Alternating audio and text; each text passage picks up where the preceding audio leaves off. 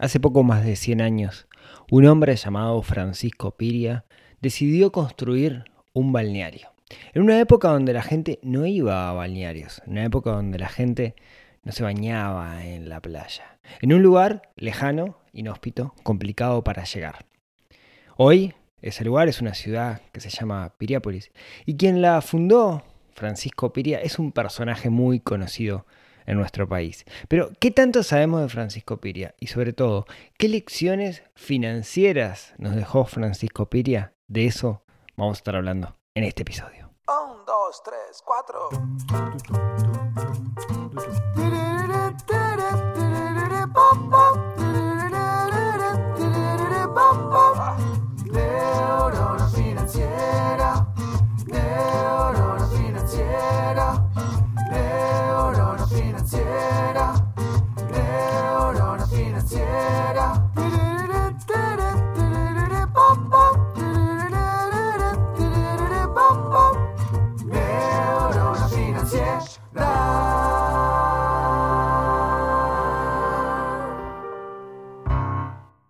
Buenos días, tardes, noches para todos. Bienvenidos a un nuevo episodio del podcast de Neurona Financiera. Mi nombre es Rodrigo y como cada semana vamos a estar charlando. Sí, no, no está Aira hoy con, no sé que todos están esperando que Aira también participe hoy. Aira, mi esposa, que estuvo en el episodio anterior, pero hoy no nos está acompañando, pero prometo que va a volver a estar. Eh, sus comentarios positivos hacen que me ayudan a convencerla, así que sigan mandando comentarios, que ella los lee, los, se los prometo. Hoy un episodio súper especial que lo prometí hace muchísimo tiempo, hace como creo que 100 episodios lo, prometí. Hablando de, un personaje que, que, se llama Francisco Piria. Eh, contexto, para los que no están en Uruguay. Yo vivo en, cerca de un balneario que se llama Piriápolis, en honor a este señor que se llama Francisco Piria. Es un balneario con un estilo europeo, podríamos decir, que supo tener en 1930 el hotel más grande de toda América Latina eh, y que tiene, eh, eh, el lugar tiene una mística muy particular.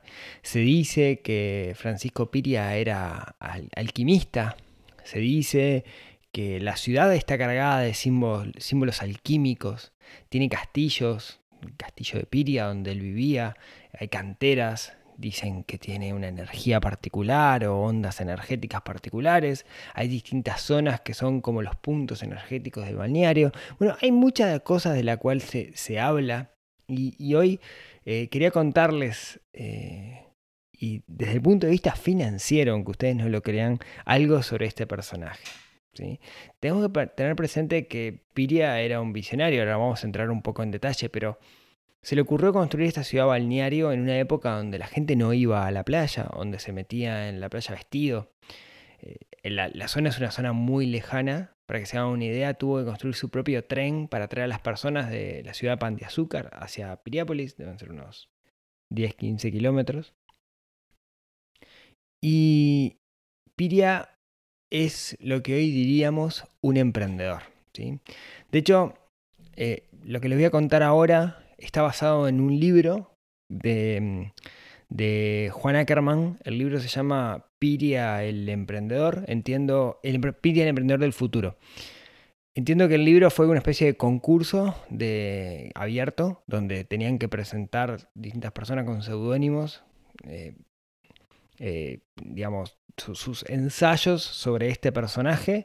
El, ganador fue, fue, Juan Ackerman y lo interesante es que te permite ver a Piria más allá del mito.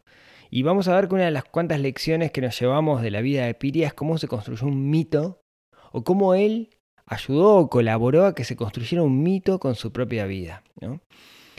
Vamos a poner un poco de contexto. Uruguay, 1847, época de primera generación de inmigrantes o de inmigrantes, ¿no? Nace Francisco Piria. Eh, su padre era comerciante, pero a los tres años, cuando Piria tenía tres años, en 1850, lo mandan con su hermano mayor a Italia para ser educado por, los jesuitas, porque tenía un tío, el hermano de su madre, que era jesuita, y queda en una ciudad cerca de, de Génova.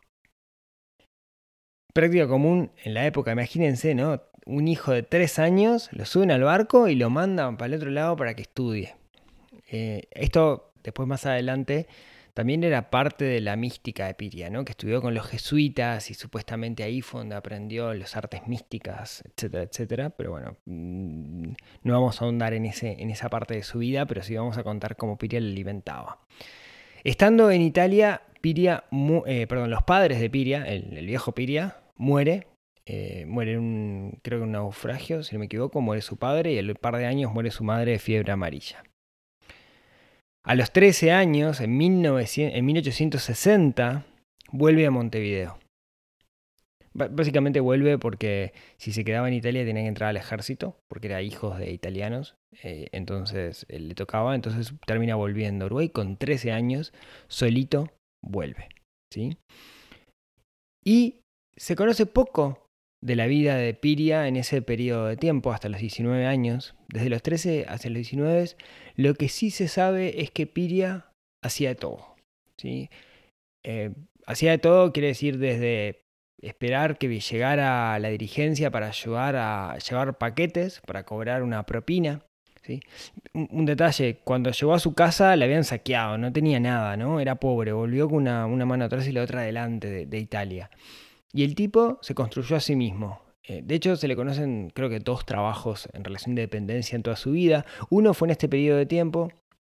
No, mientras los dos fueron en este periodo de tiempo. Uno fue em, en un establecimiento rural y otro fue en el ejército. a los. Bueno, entonces era un buscavidas, digamos, ¿no? logró hacerse a sí mismo y a los 19 años se casa, cosa normal en la época.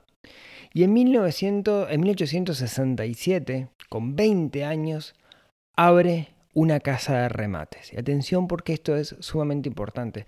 Hay algo que se llama el mercado viejo y abre lo que él le llamaba la exposición universal. Básicamente, ¿qué hacía?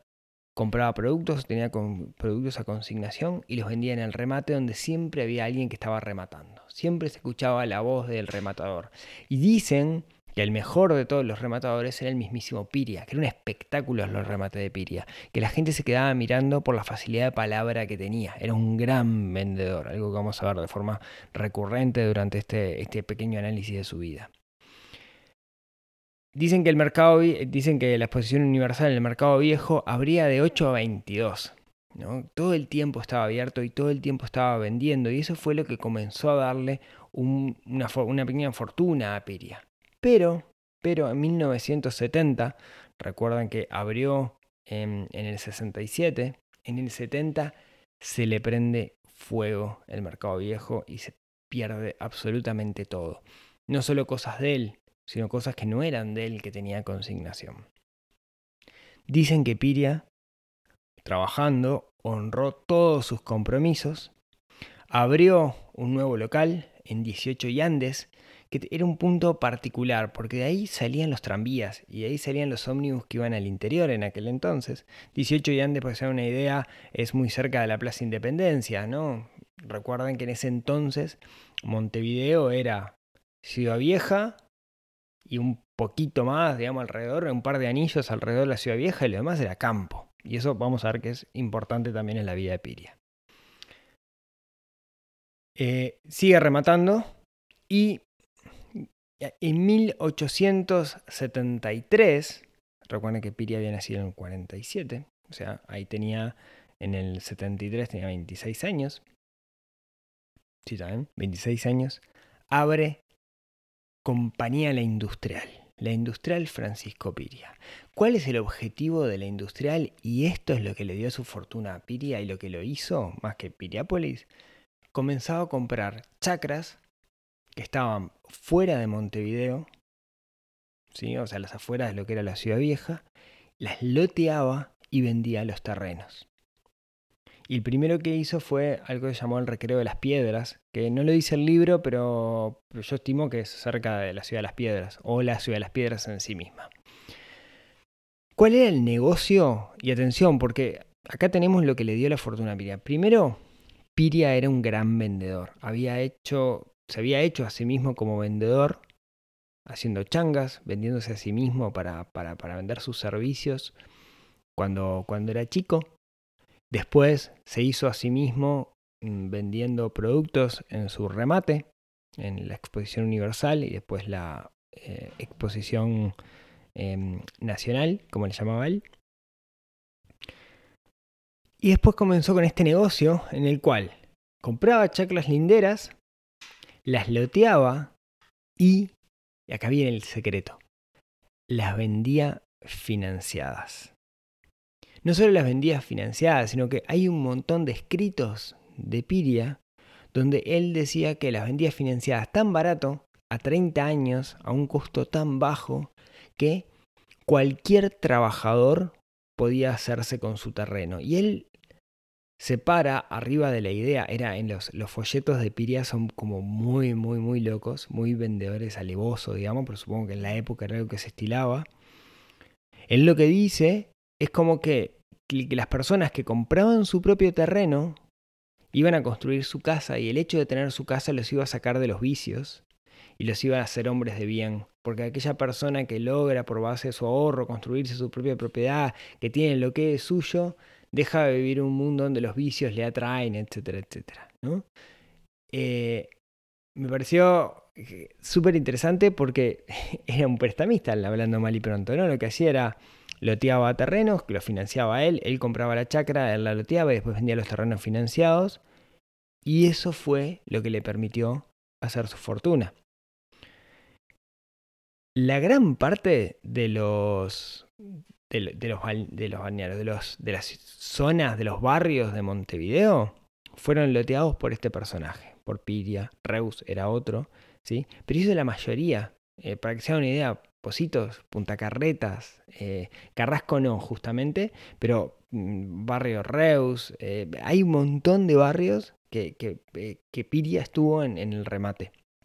De hecho, dicen que cuando él inauguraba, cuando él hacía un remate en una zona, hacía como un gran espectáculo, con fuegos artificiales, bandas en vivo. Eh, hay una, nota donde, si no me recuerdo, era Pueblo Jacinto Vera, que, que, lo remató él, lo hizo y lo remató él, que llevaba a la gente en tren y el, tren de adelante, en el primer vagón había una banda y en el último vagón había otra banda tocando y era una fiesta, entonces la gente iba porque era, porque era una fiesta, invertía muchísimo en el acto de la venta, en el lanzamiento de, de su producto, que eran los loteos, ¿no?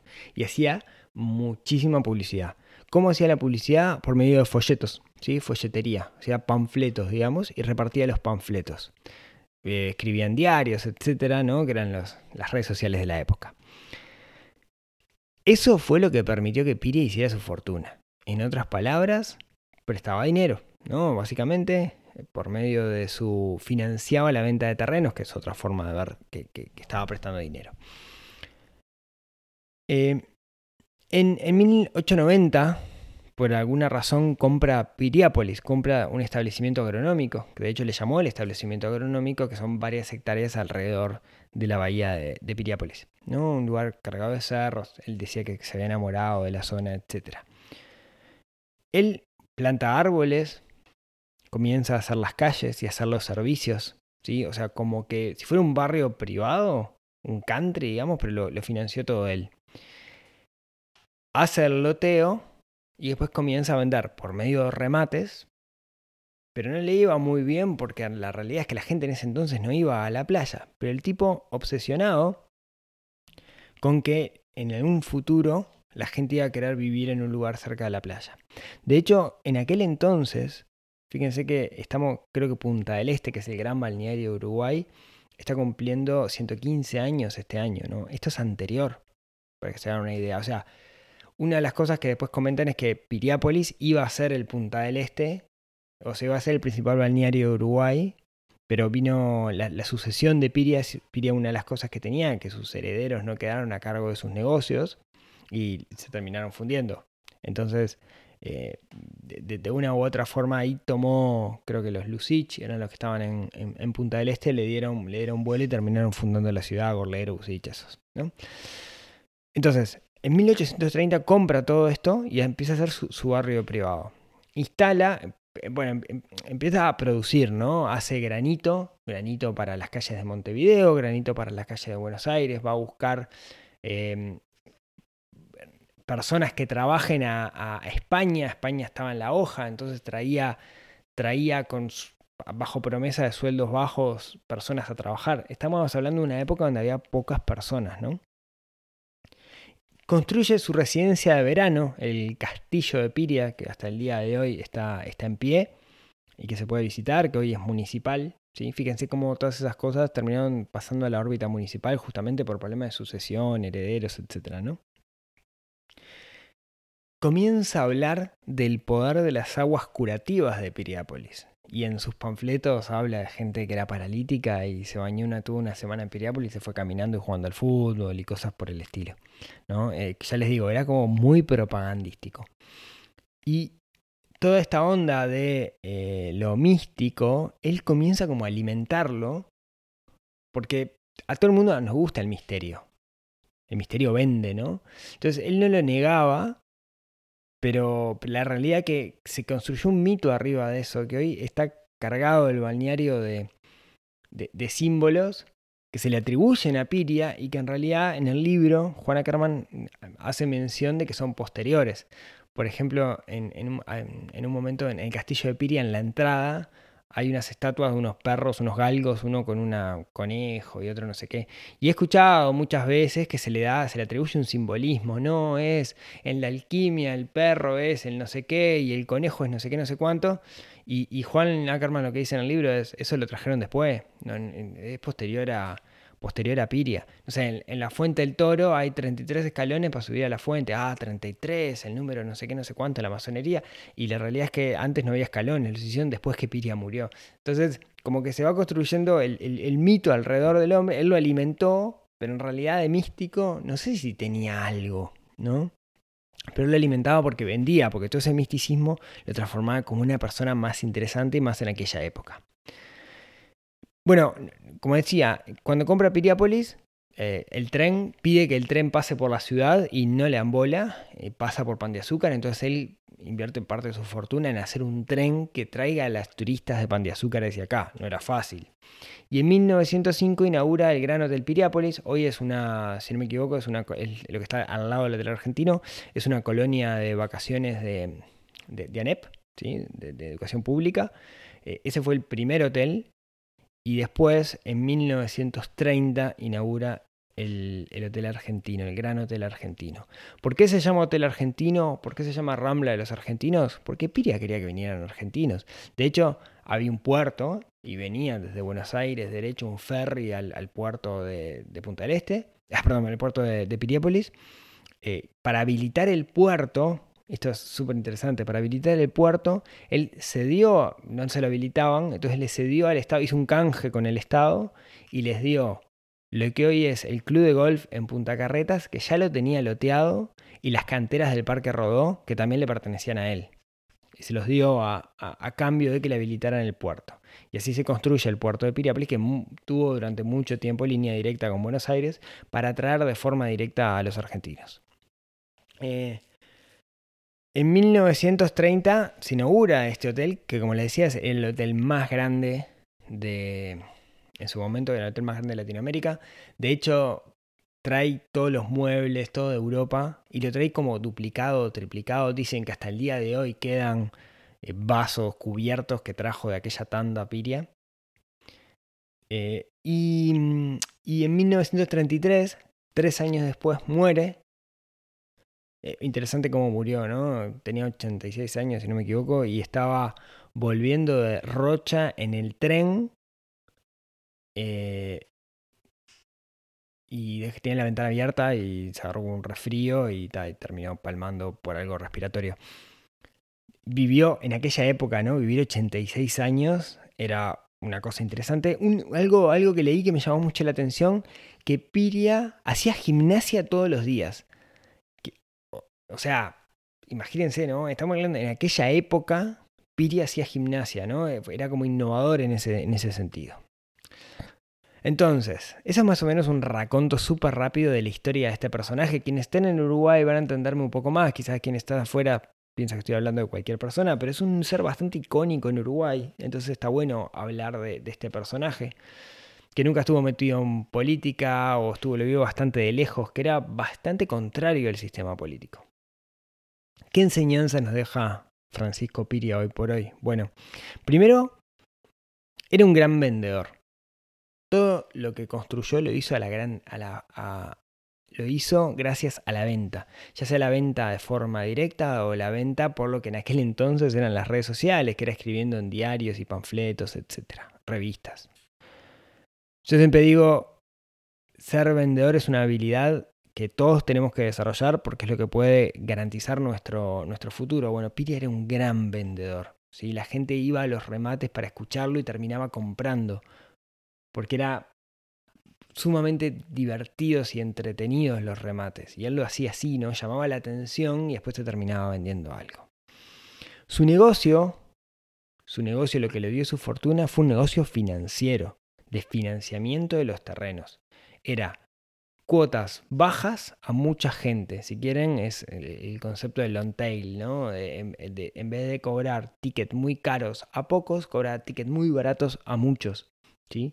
Eh, y eso lo, lo, lo vestía, de alguna manera lo engalanaba con, con esto de decir, en realidad lo que estoy haciendo es ayudando a las clases humildes a que en vez de gastarse en timba o gastarse en cualquier en vicios, tengan su casa y eso les va a mejorar la vida. Eh, aprende a llamar la atención en los remates. ¿sí? Llamaba mucho la atención. Y esto a mí me hace acordar mucho como a las redes sociales, ¿no? Porque era como la gente iba a los remates para verlo a él y él generó toda esta mística alrededor de él, ¿no? Esta mística de la alquimia, que la masonería, que su propia iglesia, que no sé qué, no sé cuánto. Pero realidad era para llamar la atención sobre él como personaje. Entonces la gente lo seguía, entre comillas, pero en vez de seguirlo en Instagram, porque no existía Instagram en la época, por suerte, iba a los remates y ahí terminaban comprando. Em, no sé si mientras estaba en vida el mito era tan grande. Lo cierto es que ahora que falleció el mito es, es enorme. ¿sí? Y no podemos negar que era un visionario. ¿Sí? De hecho, uno de, de, los, de los comentarios eh, que, que habla más de su visión es, él decía que tenía que haber un puente en Uruguay y en Argentina. Y había hecho los cálculos de dónde tenía que ser el puente, tanto en Uruguay, con la pu- punta uruguaya y la punta argentina. Eso existe, ¿sí? Resulta que en su momento Piria eh, compró la punta argentina. La punta, no, me acuerdo ahora cómo se llamaba la zona, me sale San Jacinta, pero no es San Jacinta. Eh, compró la zona y de hecho donde, donde debería caer el puente, a pocos metros hay un castillo Piria construido por él. La realidad es que en Argentina quiso hacer el mismo negocio que aquí y no lo dejaron lotear. Y al final le terminaron requisando, eh, requisando los terrenos. Y ta, no, no, no llegó, sé que no llegó al número con quien estaba en el gobierno y no lo dejaron hacer el loteo. No ha cambiado nada a lo largo de los años. Eh, otra de las cosas, otra de las lecciones que nos deja Piria es que nunca tuvo apoyo del gobierno. Nunca lo, lo ayudaron. Y él era contra el sistema, igual consiguió todo lo que consiguió, ¿no? O sea, no, no se dejaba vencer. Cuando se le prendió fuego el, el- remate, siguió adelante. Otro se suicidaba, pero él siguió adelante. Cuando fallece su primera esposa, sigue adelante y se encarga de sus hijos. Que tenía 22 años y llevaba a sus hijos a los remates. Eh, dice que era muy buen padre. Cuando, cuando no le hacen la ruta, él dice, voy a hacer mi propia ruta. O sea, no se deja vencer por las situaciones externas y, sigue adelante. Y eso quizás sea una de las, de las lecciones más interesantes que, que nos deja. Es bien, bien, bien interesante cómo se construyó un mito alrededor de la persona. Cómo se construyó un mito alrededor de Piria. Quien creemos que, que era Piria hoy por hoy, la mayoría de las personas, no era el verdadero Piria. Estamos siguiendo un mito y cómo muchas personas siguieron alimentando el mito a partir de esta carga de misticismo, a partir de, de esta carga de la alquimia y su tumba diseñada por el no sé qué italiano que solo se puede abrir de adentro. Cosas que en la época circularon y hasta el día de hoy estamos repitiendo. Pero que estaban hechas adrede justamente para que se hablara de él. Para que se hablara de, de don Francisco Piria. Creo que esto nos deja como un montón de lecciones. Nos deja como un montón de enseñanzas. Y, y, y darnos cuenta de que su fortuna la hizo financiando terrenos y construyendo los barrios que hoy habitamos la mayoría de nosotros en este, en este país. Me pareció súper interesante compartirlo con ustedes porque va más allá de, de, de, un visionario, va más allá de un hombre de negocios, sino me pareció un estratega. Y si sería estratega que hoy pasados muchos años estamos en un podcast charlando de él. Si, sería, si será interesante lo que este hombre construyó. Ojalá lo que les conté les deje alguna lección. Eh, les recomiendo, si quieren ahondar un poco más, el libro de Juan Ackerman, que se llama Piria, el emprendedor del futuro. Está basado en documentos, eso es lo, interesante. Yo había leído otras cosas noveladas sobre Piria y eran muchísimo más voladas, pero muchísimo más voladas. La piedra filosofal, la cocina secreta, no sé qué, no sé cuánto. Eh, esto está basado en, en documentos y, a mí al menos me, convenció en esta figura real y no en el mito que todos hemos construido. Y, y lo mejor es que me llevo como un montón de aprendizajes de, de cosas que hizo Piria. Muchas gracias como siempre por escucharme hasta acá. Espero que les haya gustado el episodio. Me dicen, ¿sí? En Instagram, en Neurona Financiera, me comentan si les gustó, si no les gustó, si no están de acuerdo, lo que sea, me viene bien. Y como siempre, si tienen ganas, nos vemos, nos hablamos, nos escuchamos el próximo miércoles en otro episodio que ayude a desarrollar esa neurona financiera que tenemos un poquito dormida y que en base a ejemplos como este de Francisco Piria podemos despertar un poco y comenzar a trabajar para ser un poco más felices y usar el dinero como una herramienta en ese camino. Les mando un abrazo y nos vemos la próxima semana. Chau, chau.